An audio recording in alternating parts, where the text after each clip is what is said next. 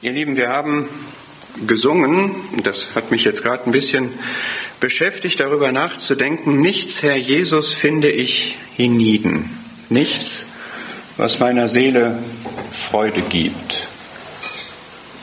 Haben wir alle gesungen. Ist das für uns alle auch wahr? Ich finde das eine sehr steile Aussage, eine sehr kühne Aussage. Und wenn ich das singe und ähnliche Lieder singe, die diese Aussagen enthalten, dann zucke ich innerlich manchmal etwas und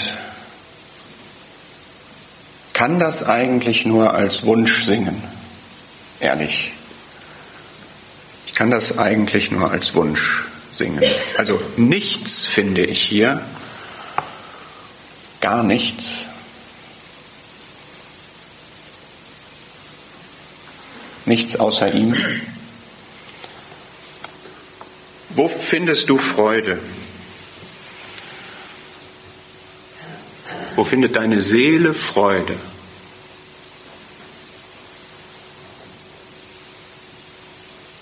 Wie viel Freude hast du im Leben und woher kommt diese Freude?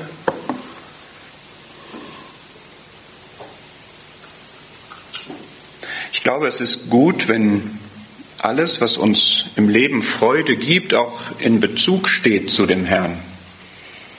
Das heißt, wir können Freude haben unmittelbar in dem Herrn, wenn wir wirklich über ihn nachdenken, in Gemeinschaft sind mit ihm, im Gebet sind, uns mit seinem Wort beschäftigen. Und es gibt sicherlich auch viele Dinge, die er uns schenkt, wo wir Freude haben, die von ihm abgeleitet ist sozusagen. In Beziehungen, in Aufgaben. Aber dass unsere Seele, wie es gebetet wurde, genährt wird und sich erquickt und labt und belebt, das kann wirklich nur er geben. Und es ist gesund für uns, wenn wir uns das immer wieder bewusst machen. Und ich habe an eine Stelle aus einem Psalm gedacht, aus Psalm 73.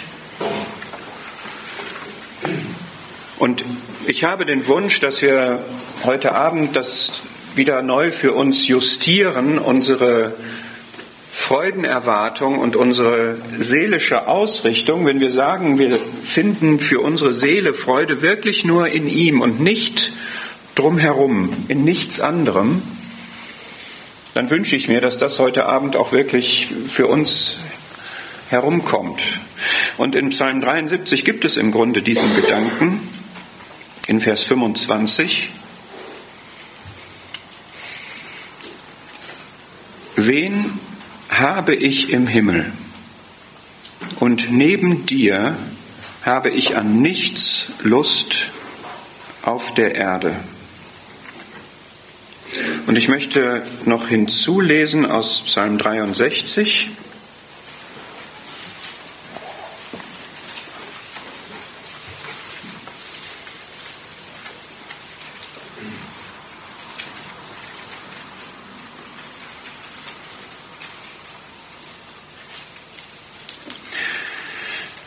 Psalm 63, Vers 2. Gott, du bist mein Gott. Früh suche ich dich. Es dürstet nach dir meine Seele. Nach dir schmachtet mein Fleisch in einem dürren und lechzenden Land ohne Wasser, so wie ich dich angeschaut habe im Heiligtum, um deine Macht und deine Herrlichkeit zu sehen. Denn deine Güte ist besser als Leben.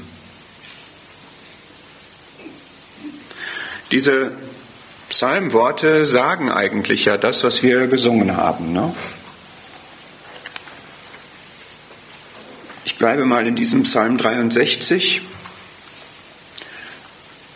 und erlaubt mir, dass ich immer wieder Fragen stelle. Diese Fragen sind dazu bestimmt, dass wir alle das auf uns persönlich beziehen, dass wir jetzt nicht über einen Text nur reden und nachdenken, sondern dass wir uns von Gottes lebendigem und wirksamen Wort angesprochen wissen. Gott, du bist mein Gott, ist Gott dein Gott? Ist Gott dein Gott? Hast du eine Beziehung zu ihm? Hast du dich zu ihm bekehrt? Glaubst du an Gott? Aber ist er auch praktisch dein Gott? Ein persönlicher Gott. Eine Person, mit der du eine Beziehung hast, die du kennst, die dich kennt. Gott, du bist nicht einfach irgendein Gott, du bist nicht abstrakt wahr, abstrakt da, du bist mein Gott. Ich kenne dich, ich habe aus der Bibel entnommen, wie du bist, und so erlebe ich dich auch, so kenne ich dich. Täglich. Früh suche ich dich, ich suche die Gemeinschaft mit dir und das tue ich früh, das ist mir prioritär, das ist mir wichtig. Diese Gemeinschaft ist mein Lebenselixier. Wenn es nur da Freude gibt, dann hat das eine hohe Priorität für mein Leben. Früh. Es dürstet nach dir meine Seele, würdest du so formulieren? Das ist David. Würdest du so formulieren, es dürstet nach dir meine Seele? Hast du schon mal richtig Durst gehabt? Mal irgendwie so eine Wüstenexpedition oder sowas gemacht? Ich nicht. Ich kann da nicht, nicht wirklich mitreden, wie es ist, wenn man so richtig Durst hat. Es schmachtet nach dir mein Fleisch in einem dürren und lechzenden Land ohne Wasser. Kannst du ohne Gott nicht sein?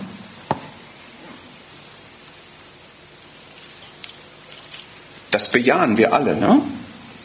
Das bejahen wir alle, dass wir ohne Gott nicht sein können.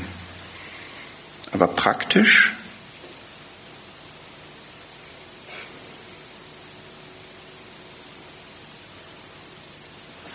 Ich mache zu Beginn eines Studienjahres mit meinen Kursen immer so eine Vorstellungsrunde und dann da stellen Sie mir Fragen, auch gerne persönlich. Und manche Kurse sind mutig und stellen wirklich persönliche Fragen und dann kommt manchmal die, wenn Sie eine materielle Sache mitnehmen dürften auf eine Insel, was wäre das? Was würdest du mitnehmen? Ein Gegenstand, eine materielle Sache. Herausfordernde Fragen, ne? Die wussten, dass ich gläubig bin. Ich habe dann gesagt, das wäre jetzt wirklich eine Bibel, aber nicht wegen des materiellen Gegenstands, sondern wegen des Inhalts. die Bibel nicht als Buch, sondern als das, was wir für die Beziehung zu Gott brauchen, weil er dadurch zu uns spricht.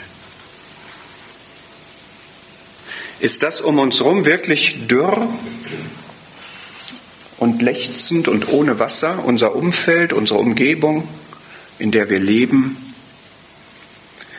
Und dann kommt dieses so, wie ich dich angeschaut habe im Heiligtum. Wann hast du das letzte Mal den Herrn im Heiligtum angeschaut? Mit deinen geistigen Augen gesehen, eine Begegnung gehabt, dass wirklich diese Seele Freude empfunden hat, beeindruckt war, voller Bewunderung war, so wie ich dich angeschaut habe im Heiligtum, um deine Macht und deine Herrlichkeit zu sehen. Wie würdest du das beschreiben? Gottes Macht und Gottes Herrlichkeit.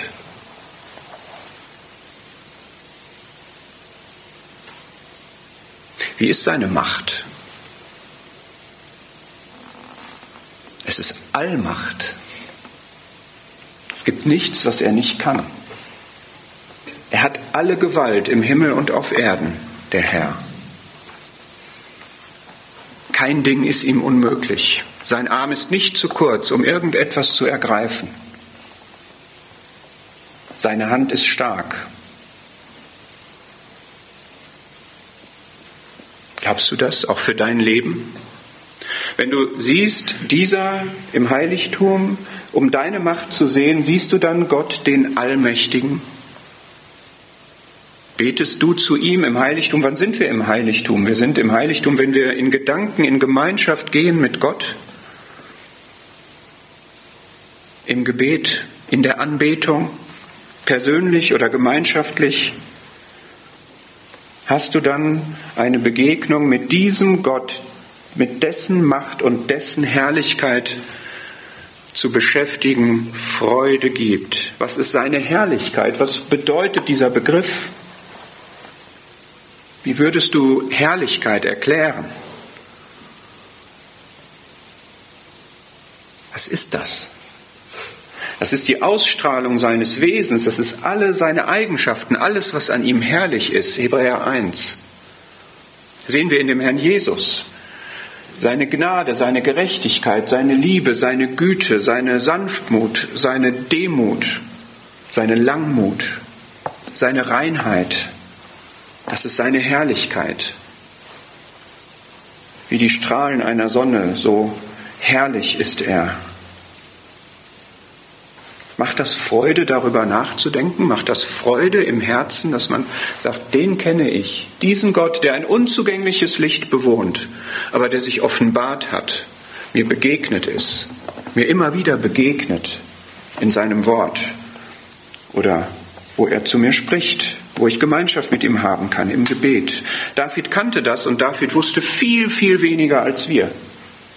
Ich bin manchmal so ja, wie soll ich sagen, erstaunt, wenn man Davids Psalmen liest, was, was der für eine innige Beziehung, aber auch Begeisterung hat und für eine Sehnsucht danach, Gott mehr zu erkennen und zu erleben. Und da möchte ich jetzt auf Psalm 73 gehen. Nochmal auf diesen Vers 25. Wen habe ich im Himmel? Und neben dir habe ich an nichts Lust auf der Erde.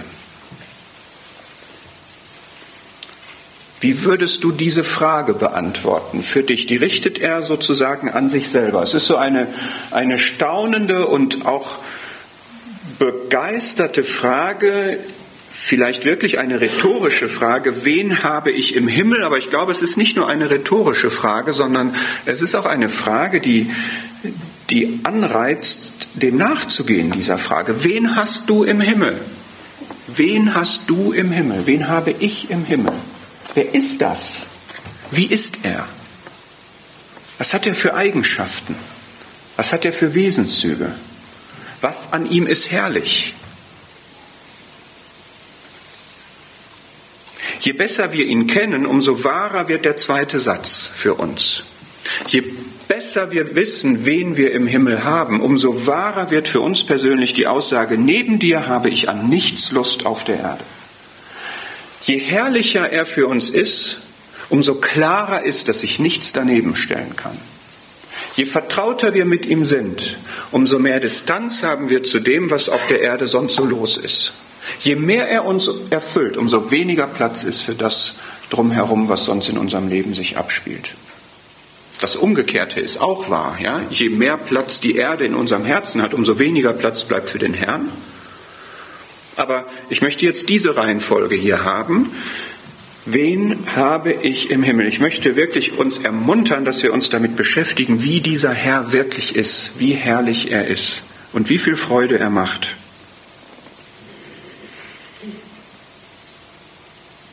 Und vielleicht hilft es uns, wenn wir mal zwei, drei Personen uns anschauen, die das so erlebt haben, dass sie einen sehr klaren Blick auf den herrlichen Gott hatten und bei denen das dann dazu geführt hat, dass das andere daneben verblasst ist. Und die erste Person, an die ich denke, ist Abraham.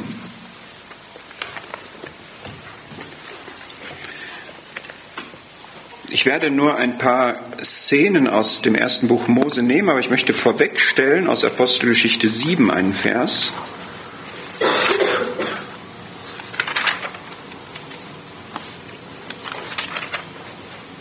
Apostelgeschichte 7, Vers 2.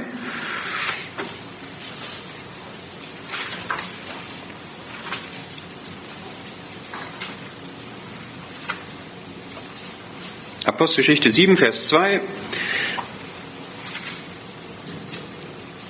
Aus der Rede des Stephanus, der Gott der Herrlichkeit erschien unserem Vater Abraham, als er in Mesopotamien war, ehe er in Haran wohnte und sprach zu ihm, geh aus deinem Land und aus deiner Verwandtschaft und komm in das Land, das ich dir zeigen werde. Und diese Geschichte finden wir dann in dem ersten Buch Mose. Und da ich im Moment den Gedanken habe, mehrere Personen vorzustellen, können wir jetzt nicht das insgesamt besprechen, aber ich möchte gerne sagen, dass Abraham, dass das ganze Leben Abrahams dadurch gekennzeichnet war, dass er, seitdem er diesen Gott der Herrlichkeit gesehen hat, alles andere immer zurückstellte. Er hat immer wieder in seinem Leben losgelassen.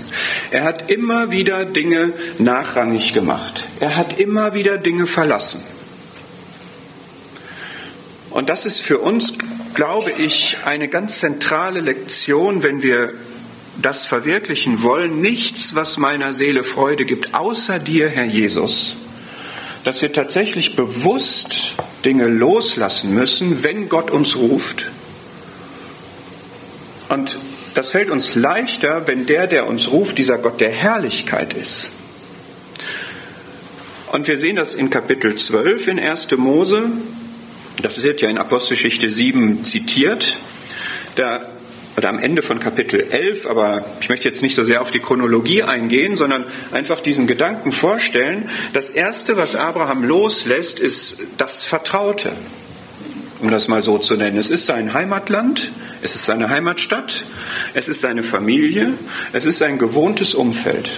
Und das lässt er los. Bist du bereit, das loszulassen? Was dir eine gewisse Sicherheit gibt, worin du dich wohlfühlst, worin du dich auskennst. Kann man sowas loslassen? Da gibt es jetzt unterschiedliche Typen. Manche streben sowieso aus dem Vertrauten raus. Auch für die ist das aber ein Schritt.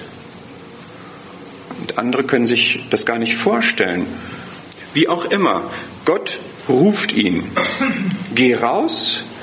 Und er wusste aber nicht wohin in das Land, das ich dir zeigen werde. Wie kann man das machen? Man kann das machen. Und das ist jetzt die Botschaft bei jeder dieser Szenen. Es ist die Botschaft, der Gott der Herrlichkeit ist ihm erschienen. Ich habe hier viel Schönes, ich habe hier viel Vertrautes, ich habe hier viel, wo ich mich drin wohlfühle. Aber es gibt etwas Herrlicheres. Der Gott der Herrlichkeit, der hat eine derartige Herrlichkeit mir offenbart, dass ich sage, okay, wenn du mich rufst, dann gehe ich dahin, wo du mich hinhaben willst, weil das herrlich ist. Glaubst du, dass das so ist? Wenn Gott dich ruft, dann hat er etwas Göttliches, dann hat er etwas Herrliches. Wenn du seine Herrlichkeit in seinem Heiligtum gesehen hast, dann weißt du, wie herrlich Gott ist. Und dann weißt du, dass das das ist, wofür er dich beruft. Was auch immer Herrlichkeit genau dann meint. Wie auch immer dieses Land heißt und wie es aussieht. Aber wenn Gott mich dahin haben will, dann ist das sein Wille und sein Wille ist für mich Gebot und sein Wille ist für mich die Verheißung, dass das herrlich ist, was er für mich hat. Gott begleitet das noch mit Segensverheißungen hier in Kapitel 12, aber ich möchte da jetzt nicht, nicht weiter drauf eingehen, sondern das ist jetzt einfach ein Blickwinkel. Ja, Gott hat Abraham berufen, er war der Gott der Herrlichkeit und das hat Abraham gesehen. Und er wusste, es ist nicht irgendein Gott hier, was ich aus dem Zweistromland kenne. Es ist herrlich. Und der, der mich beruft, der hat dieses Wesen und dann ist das, was er für mein Leben hat, auch von diesem Wesen gekennzeichnet. Dann ist das auch so. Und dann kann sich damit nichts messen, nichts, was ich noch so gut kennen mag. In Kapitel 13 haben wir eine weitere Situation, die Situation, wo Abraham sich von Lot trennen muss, ich denke, das ist uns recht vertraut. Auch da stellt Abraham seine Möglichkeiten zurück. Er könnte jetzt als der Ältere und als der Verheißungsträger sagen, ich wähle aus. Und das macht er aber nicht, sondern er stellt das Lot frei. Kann ich das auch machen? Ich habe Wünsche, ich habe Ziele. Hier vernünftige Ziele auch. Man könnte da reich werden und seine Herden weiden lassen. Das war das, was für Lot entscheidend war. Kann man das zurückstellen? Kann man da sagen, ich will mal schauen, wie der Herr das führt? Ich will mal schauen, das ist das Ergebnis, was mich in Gemeinschaft mit dem Herrn bringt. Aber eigentlich hat Abraham im Grunde diese Entscheidung Gott überlassen. Und das fällt uns manchmal doch schwer, weil wir denken, wir wissen eigentlich ganz gut, was jetzt die richtige Entscheidung ist. Und er bekommt eine wunderbare Verheißung, auch hier wieder in Vers 14. Erhebe doch deine Augen, schau von dem Ort, wo du bist, nach Norden, nach Süden, nach Osten, nach Westen, das ganze Land, das du siehst, dir will ich es geben und deiner Nachkommenschaft bis in Ewigkeit. Und er schlägt dann seine Zelte auf und wohnt unter den Terebinten Mamres bei Hebron, ein Bild von Gemeinschaft. Wenn du aus dem Heiligtum den Gott der Herrlichkeit kennst, dann willst du Gemeinschaft und dann willst du nichts, was sich dieser Gemeinschaft irgendwie in den Weg stellen könnte. Dann willst du nicht etwas haben, was ansonsten viel bringt, aber die Gemeinschaft mit dem Herrn gefährdet dann gibt es nichts Herrlicheres und dann ist das entscheidungsleitend. Dann kann das andere noch so verlockend und noch so freudeverheißend sein. Aber es gibt ja nichts, was meiner Seele Freude gibt, außer dir, Herr Jesus.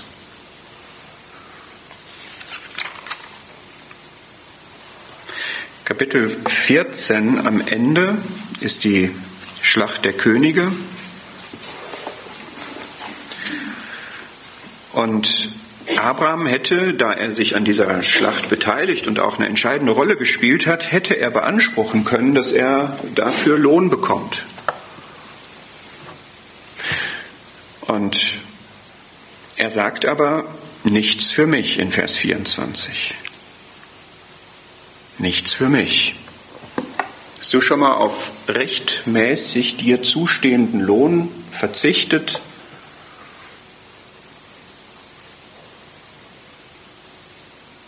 Das ist nicht so der, der Stil der Zeit. Ne?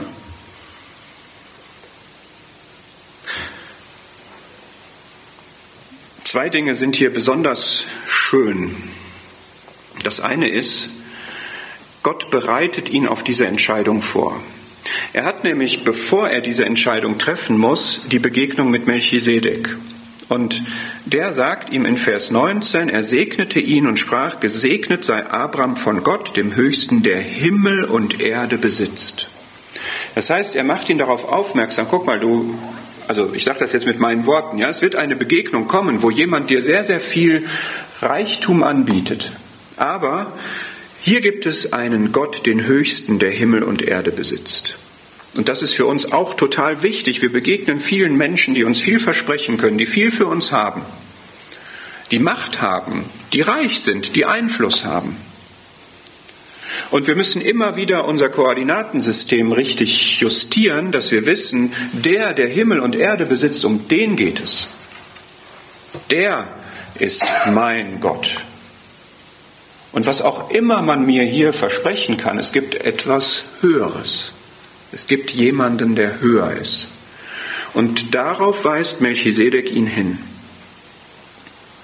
Und dann kommt diese Situation und dann sagt Abraham nämlich genau das. Ja, das ist so schön, es ist herzerwärmend. Schaut in Vers 22, da sagt Abraham zu dem König von Sodom, ich hebe meine Hand auf, zu wem denn? zu dem Herrn, dem Höchsten, der Himmel und Erde besitzt. Also er beruft sich genau auf den, auf den Melchisedek ihn vorher hingewiesen hat. Hast du das auch schon mal gehabt, dass du in eine Prüfungssituation kommst und vorlaufend hast du eine Begegnung, dir schickt jemand einen Vers oder was auch immer und der bereitet dich zu, sodass du genau in dieser Situation darauf zugreifen kannst und weißt, mit wem du es zu tun hast. Ja, genau diese Worte verwendet er hier, das ist einfach herrlich. Und dann wird das noch getoppt dadurch, dass in Kapitel 15, Vers 1 Gott dann sagt zu Abraham, fürchte dich nicht, Abraham, ich bin, was bin ich, dir ein Schild und was, dein sehr großer Lohn. Also er hat auf Lohn verzichtet und er kriegt nicht Lohn nur von dem Herrn, sondern er kriegt den Herrn, der sein Lohn ist, sein großer Lohn, sein sehr großer Lohn ist. Ja, wenn wir diese Lebenshaltung haben, dass was auch immer um uns rum ist, was auch immer uns begegnet, was auch immer an uns herangetragen wird, dass das immer übertroffen wird von Gott selbst, dann wird Lied 43 die erste Strophe wahr. Es gibt nichts, was meiner Seele Freude gibt, weil es nichts annähernd so herrliches, schönes wie den Herrn selber gibt.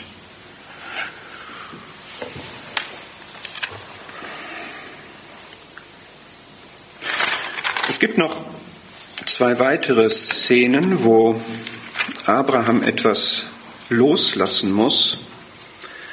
Die eine möchte ich nur nennen, wenn ihr dem für euch selber nachgehen möchtet. Das ist in Kapitel 21, wo Abraham sich trennen muss von seinem Sohn Ismael. Und das ist ein Loslassen von einer falschen Entscheidung. Auch das ist sehr wichtig, wenn wir in unserem Leben falsche Entscheidungen getroffen haben, dann ist das etwas, was ein Freudenräuber ist.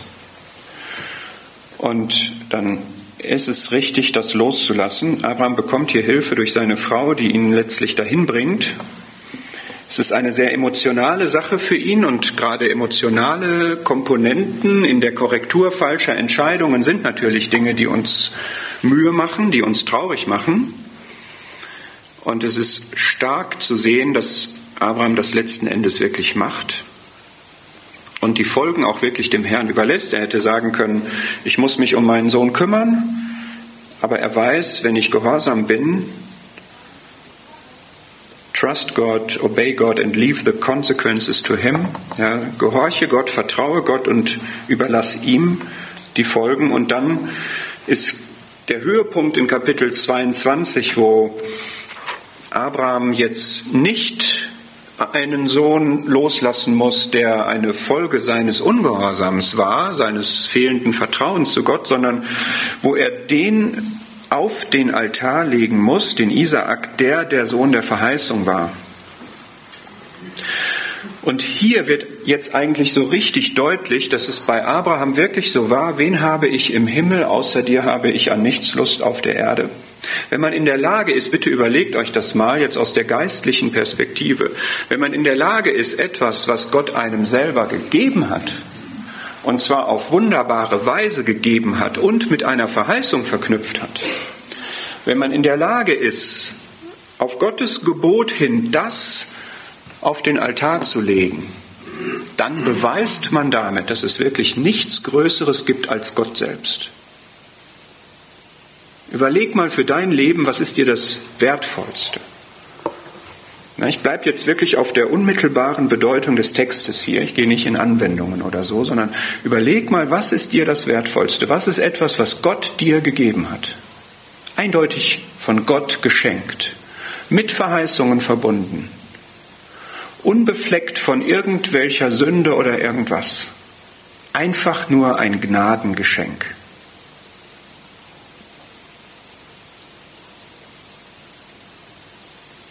Wärst du bereit, das auf den Altar zu legen?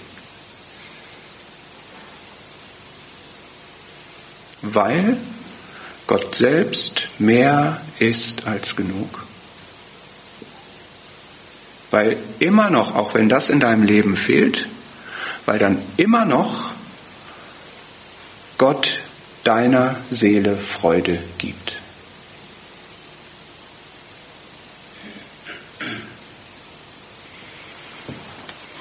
Man kann das erleben, dass das so ist, dass das wahr ist. Aber was für ein Glaube gehört dazu? Und was für eine innige Beziehung zu dem Herrn gehört dazu, dass das möglich ist. Abraham hat das getan. Er hat seinen Sohn quasi aus dem Tod wieder empfangen, wie Hebräer und Römer sagen. Er ist ein Glaubensvorbild dadurch geworden. Aber es kann eben sein für unser Leben, wenn wir das wahrmachen wollen, dass wirklich der Herr für uns alles ist, dass der Herr das auf die Probe stellt oder dass er uns diese Wege führt, dass er uns dahin bringt, wirklich Sachen für ihn aufzugeben.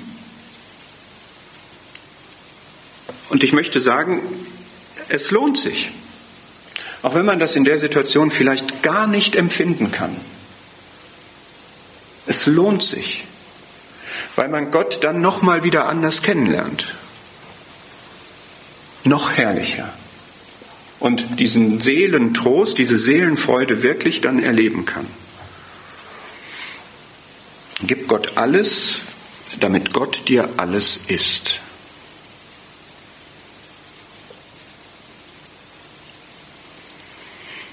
Und dann gibt Gott sozusagen sich selbst.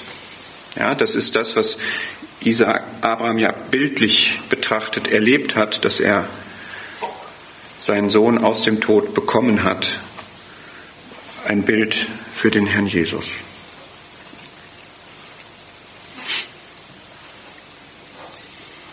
Ich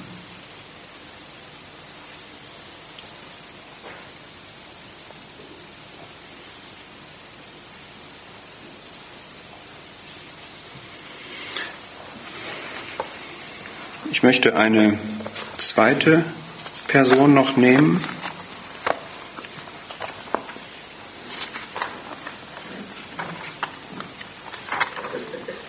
Aus Jesaja 6 möchte ich lesen.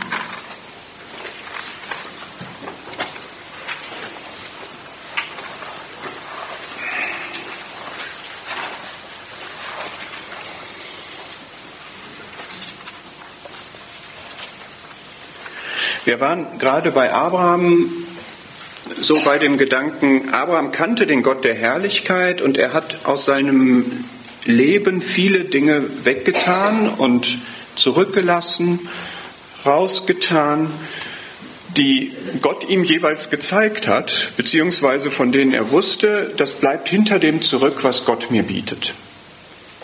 Und ich denke jetzt an Jesaja 6 unter folgendem Gesichtspunkt. Wen habe ich im Himmel? Dass wir jetzt diese Seite nochmal uns anschauen und das, was bei Jesaja dann weggetan wird und was bei Jesaja der, der Punkt ist, was diese Sicht von dem herrlichen und heiligen Gott auslöst, das ist Sündenerkenntnis. Und es ist natürlich so, wenn wir uns fragen, finde ich wirklich in nichts anderem Freude, dass Sünde in unserem Leben ein großer Freudenkiller ist. Und das ist das, was ich jetzt vorstellen möchte. Ich lese Jesaja 6.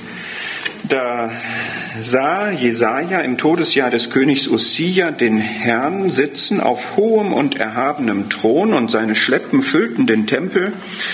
Seraphim standen über ihm, jeder von ihnen hatte sechs Flügel, mit zweien bedeckte er sein Angesicht, mit zweien bedeckte er seine Füße, mit zweien flog er. Und einer rief dem anderen zu und sprach, Heilig, heilig, heilig ist der Herr der Heerscharen, die ganze Erde ist voll seiner Herrlichkeit. Und es erbebten die Grundfesten der Schwellen von der Stimme der Rufenden, und das Haus wurde mit Rauch erfüllt. Und ich sprach, wehe mir, denn ich bin verloren, denn ich bin ein Mann mit unreinen Lippen, und inmitten eines Volkes mit unreinen Lippen wohne ich, denn meine Augen haben den König, den Herrn der Herrscharen gesehen. Und einer der Seraphim flog zu mir, und in seiner Hand war eine glühende Kohle, die er mit der Zange vom Altar genommen hatte. Und er berührte meinen Mund damit und sprach, siehe, dies hat deine Lippen berührt, und so ist deine Ungerechtigkeit gewichen und deine Sünde gesöhnt. Und ich hörte die Stimme des Herrn, der sprach, wen soll ich senden? Und wer wird für uns gehen? Da sprach ich, hier bin ich, sende mich. Und er sprach, geh hin. Wen habe ich im Himmel? Den hier. Diesen Gott hier auf dem Thron. Der Herr sagt, dass Jesaja ihn gesehen hat. Und ich glaube, wenn wir einen Blick in den Thronsaal tun könnten, dann würden wir dort diese Szene sehen. Das finden wir in Offenbarung 4 ganz ähnlich beschrieben. Und wir werden einmal diese Szene sehen.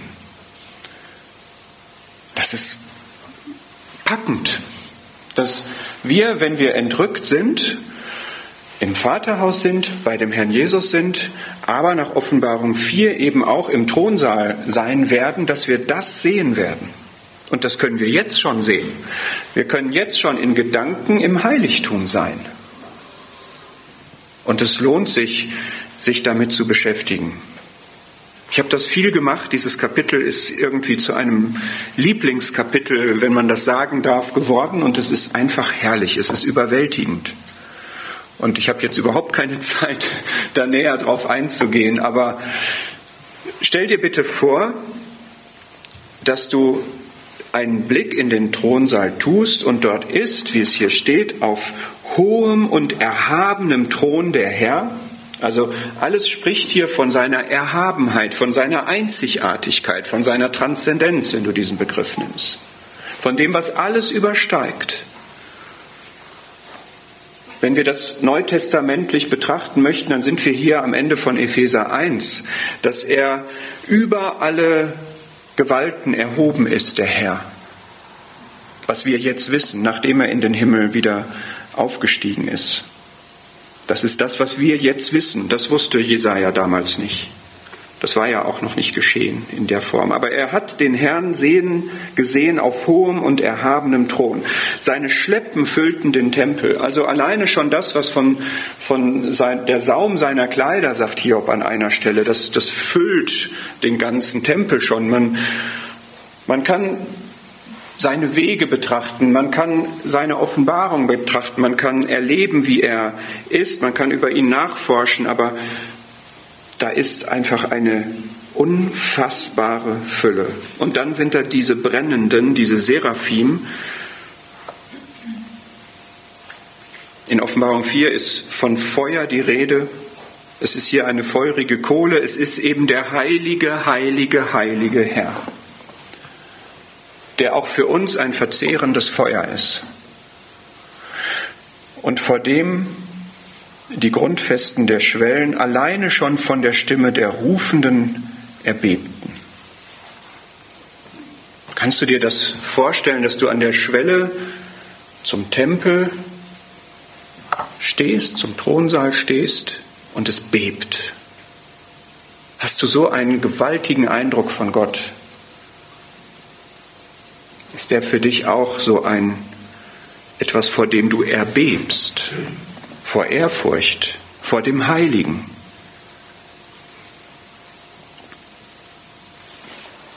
Wir wissen auch wieder aus dem Epheserbrief, Epheser 1, dass wir heilig und tadellos vor ihm in Liebe sind. Wir müssen keine Angst vor ihm haben, aber Ehrfurcht.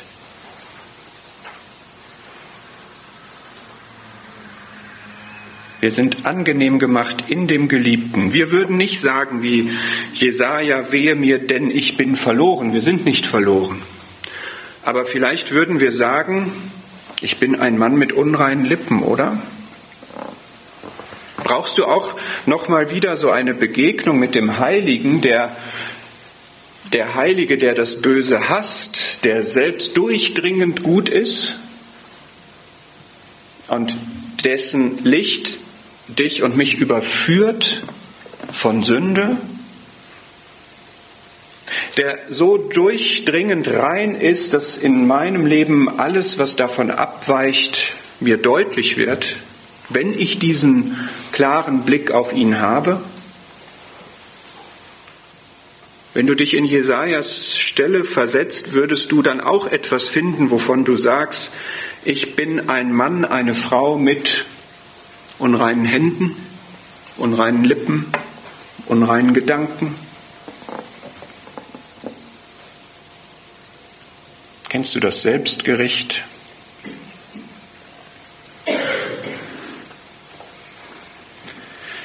Das ist kein vernichtender Moment für uns, wenn wir so vor dem Heiligen sind, aber ein überführender. und ein sehr, sehr gesunder Moment, wenn uns wie Jesaja etwas bewusst wird, wo wir nicht in Übereinstimmung mit dem Herrn sind. Es ist nicht vernichtend, weil es dabei bleibt, dass wir angenehm sind in dem Geliebten. Das ist unsere Stellung, da kann uns nichts rausbringen. Und auch die Sünde in unserem Leben löst bei dem Herrn den Impuls aus. Wir denken an die Fußwaschung. Er möchte uns reinigen, er möchte uns frei machen davon. Aber der Weg dahin ist, dass wir überführt werden, dass wir Einsicht haben, dass wir Buße tun und das bekennen. Und ich habe selber bei der Beschäftigung mit diesem Thema erlebt, dass der Herr mich überführt hat von Dingen, die ich schon eine ganze Weile mit mir rumgetragen habe. Ihr kennt diese Grauzonen, oder? Wie ist es, wenn das reine, klare Licht Gottes in eine Grauzone fällt, bleibt die dann grau? Oder scheidet sich dann schwarz von weiß?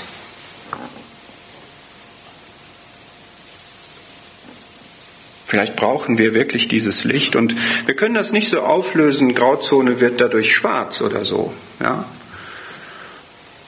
Gottes reines Licht bestätigt das Richtige und verurteilt das Falsche. Wir haben keinen anderen glücklichen Weg, als genau diese Beurteilung von uns selber auch zu haben, die Gott hat. Wir müssen nicht das Weiße Schwarz nennen, um heiliger zu sein, aber wir dürfen auch nicht das Schwarze Weiß nennen, um leichter durchs Leben zu kommen.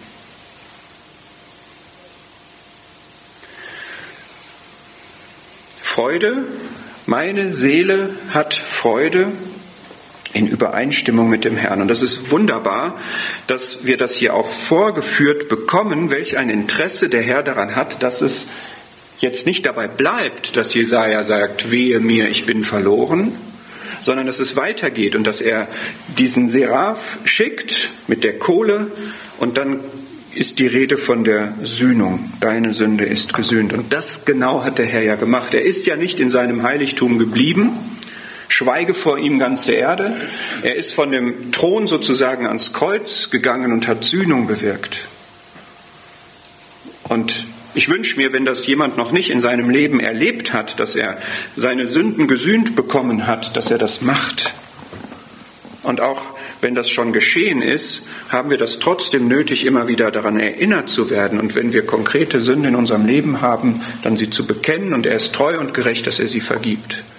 Und dann liegt man nicht mehr am Boden, dann wird man nicht, wie Jesaja hier niedergeschmettert am Boden bleiben, sondern dann geschieht das, was hier weiter geschieht. Ich hörte die Stimme des Herrn, der sprach, wen soll ich senden? Wer wird für uns gehen? Also eine Begegnung mit dem Heiligen führt nicht dazu, dass man jetzt dauerhaft gelähmt ist und außer Gefecht ist und sich nichts mehr zutraut und nicht wagt, etwas für den Herrn an Aktivität entfalten zu wollen, sondern im Gegenteil es aktiviert. Das Gewissen ist frei, und die Herrlichkeit des Herrn hat mich gepackt und ich möchte etwas davon weitersagen. Und dieser Herr hat mich so überwältigt, dass ich ihm zur Verfügung stehen will mit meinem ganzen Leben. Und das sehen wir jetzt bei einer dritten Person, die ich noch kurz ansprechen möchte. Das ist der Paulus. Aus dem Philipperbrief möchte ich lesen.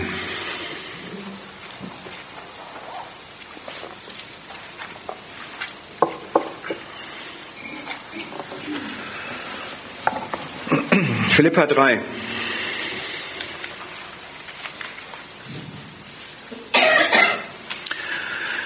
Philippa 3 ab Vers 7. Was irgend mir Gewinn war, das habe ich um Christi willen für Verlust geachtet. Ja, wahrlich, ich achte auch alles für Verlust, wegen der Vortrefflichkeit der Erkenntnis Christi Jesu meines Herrn, um dessen Willen ich alles eingebüßt habe und es für Dreck achte, damit ich Christus gewinne Und Vers 12, nicht, dass ich es schon ergriffen habe oder schon vollendet sei, ich jage ihm aber nach, ob ich es auch ergreifen möge. in dem ich auch von Christus Jesus ergriffen bin. Brüder, ich denke von mir selbst nicht, es ergriffen zu haben. Eins aber tue ich, vergessend was da hinten und mich ausstreckend nach dem, was vorn ist, jage ich das Ziel anschauend hin zu dem Kampfpreis der Berufung Gottes nach oben in Christus Jesus. Das ist doch einer, der Paulus, der hat gelebt, was wir gesungen haben, der hat gelebt, was Psalm 73 sagt. Wen habe ich im Himmel und außer dir habe ich an nichts Lust auf der Erde. Das wird durch sein Leben dokumentiert. Wie kommt das? Wie kommt das? Wie kommt jemand dazu, er hat das hier geschildert in den ersten Versen des Kapitels, was er alles aufzuweisen hatte. Der war voll etabliert. Eine Persönlichkeit mit Perspektiven bis dort hinaus. Wie kommt so jemand dazu, das für Verlust zu achten, für Dreck? Er kommt dazu, weil, ähnlich wie Abraham, ihm dieser Christus erschienen ist. Der Gott der Herrlichkeit ist Abraham erschienen. Paulus ist der Christus erschienen, damals noch Saulus. Dieses Licht, was den Glanz der Sonne überstrahlt den Glanz der Sonne überstrahlt. Ist Christus so hell in deinem Leben, dass er alles andere überstrahlt? Ich denke das manchmal, wenn ich auch so ein Damaskus-Erlebnis gehabt hätte, ja.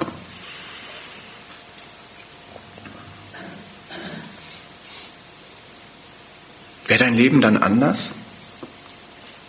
Ich meine, wir können das Damaskus-Erlebnis nachvollziehen. Na, wir haben die Schrift, und die Schrift ist voll von der Herrlichkeit des Christus. Das sehen wir dann nicht mit unseren optischen Augen. Aber die Herrlichkeit, wir haben Augen des Herzens, das schreibt auch Paulus. Und die können auch diese Herrlichkeit sehen.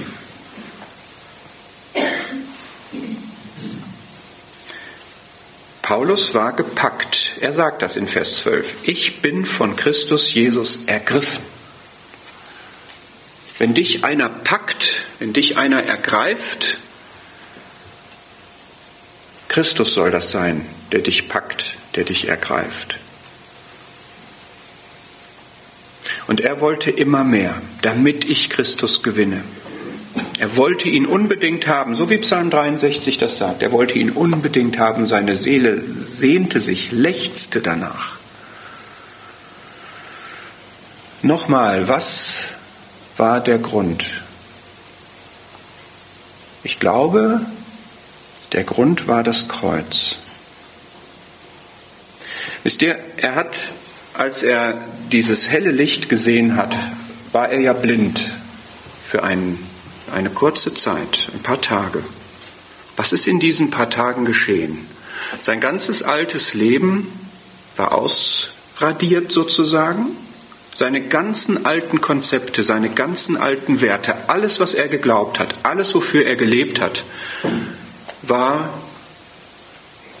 nicht in dem Sinne weg, er hat das erinnert, aber es war, sein Leben war davon gelöst. Es war zerbrochen. Mein altes Leben ist zu Ende, singen wir. Ist das so? Es ist zerbrochen am Kreuz. Und das ist ja ein Tauflied, was ich gerade zitiert habe.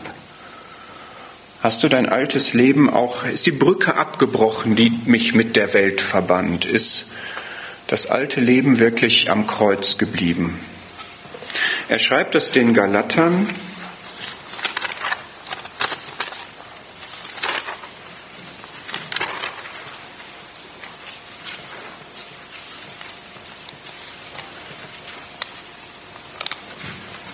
Galater 3, da schreibt er in Vers 1, dass er den Galatern Jesus Christus als gekreuzigt vor Augen gemalt hat. Ich komme gleich nochmal in den Galaterbrief zurück. Ich denke jetzt gerade an eine Stelle aus dem ersten Korintherbrief, Kapitel 2. Denn Kapitel 2, Vers 2, 1. Korinther 2, Vers 2, ich hielt nicht dafür, etwas unter euch zu wissen, als nur Jesus Christus und ihn als gekreuzigt. Und im Galaterbrief sagt er in Kapitel 2, Vers 19 am Ende, ich bin mit Christus gekreuzigt und nicht mehr lebe ich, sondern Christus lebt in mir. Und ich möchte zum Abschluss diese Frage stellen. Ist das bei dir und bei mir so wie bei Paulus, dass der Blick auf das Kreuz, auf den Herrn am Kreuz, dass der die Dinge für uns sortiert und klärt?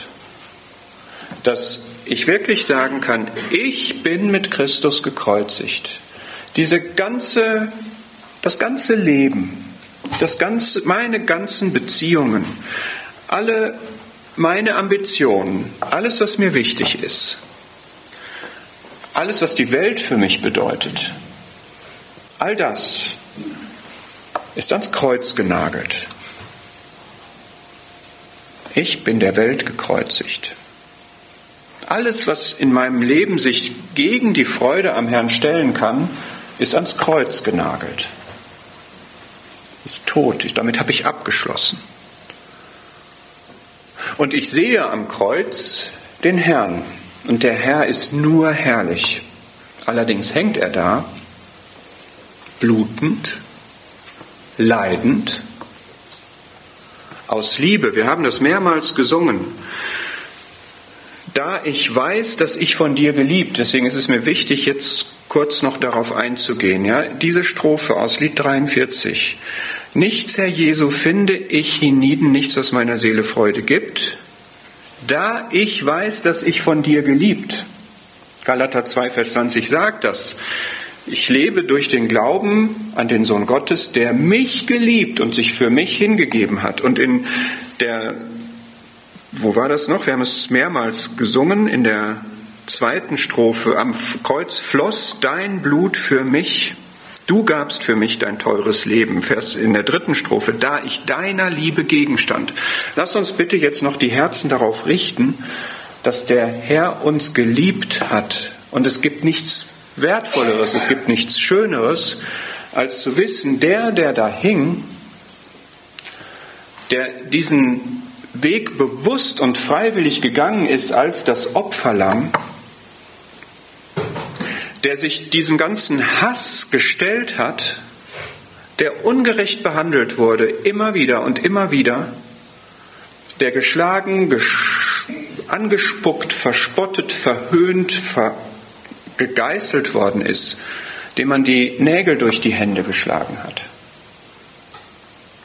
der da hing bloßgestellt vor den Menschen, den man auch da noch verhöhnt hat, einen Sterbenden. So stellte es sich denen dar, die ihn da verhöhnt haben. Wie abscheulich. Und er hat das alles auf sich genommen. Der Sohn Gottes, der mich geliebt hat. Er ist diese drei Stunden von Gott verlassen worden. Wie viel beschreibt die Bibel an Leiden in diesen Momenten, versunken im tiefen Schlamm, kein Grund ist da. Alles schlug über ihm zusammen. Er war bestürzt und beängstigt in Gethsemane gewesen, als er daran gedacht hat, diesen Vorausblick hatte. Dann wird es dunkel. Was ist da geschehen? Er ist zur Sünde gemacht worden. Was heißt das für ihn, den Heiligen und Gerechten? Und da würden du und ich, wir würden da stehen, an diesem Kreuz, auf Distanz. Hätten wir mitgeschrien, kreuzige ihn? Wären wir so eine Maria, deren Seele jetzt von einem Schwert durchdrungen wurde? Wären wir ein Johannes? Wären wir wie die anderen Jünger, die später davon erfuhren, für die eine Welt zusammenbricht? Der Sohn Gottes, der mich geliebt und sich für mich hingegeben hat. Und dann wäre da dieser Schrei, es ist vollbracht. Er ruft das. Es ist vollbracht. Was ist da alles vollbracht? Da ist das vollbracht, dass wir keine Sünden mehr auf uns haben. Da ist die Sünde im Fleisch verurteilt worden. Wie viel Freude hat er uns da erschlossen? Wie viel Segen? Dass wir jetzt wissen, wir sind gesegnet mit jeder geistlichen Segnung in den himmlischen Örtern. Fülle von Freude vor seinem Angesicht. Leben im Überfluss. Ein Friede, der jeden Verstand übersteigt. Seinen Frieden, seine Freude, die Liebe Gottes in unsere Herzen ausgegossen. Ist das nicht genug Freude? Ich wünsche mir, dass wir wirklich diesen Blick auf den Herrn haben können. Der Herr ist herrlich. Wen habe ich im Himmel? Er ist in den Himmel wieder aufgefahren. Und da erwartet er uns. Und er möchte jetzt auf der Erde auch unsere Freude sein. Ich wünsche mir wirklich, dass ihm das gelingt, dass er unsere Herzen packt und dass wir echt in unserem Leben das auch zeigen und unter Beweis stellen, ganz praktisch, dass wir aus, Lieb, aus dem Geliebtsein heraus, weil er uns liebt, für ihn leben.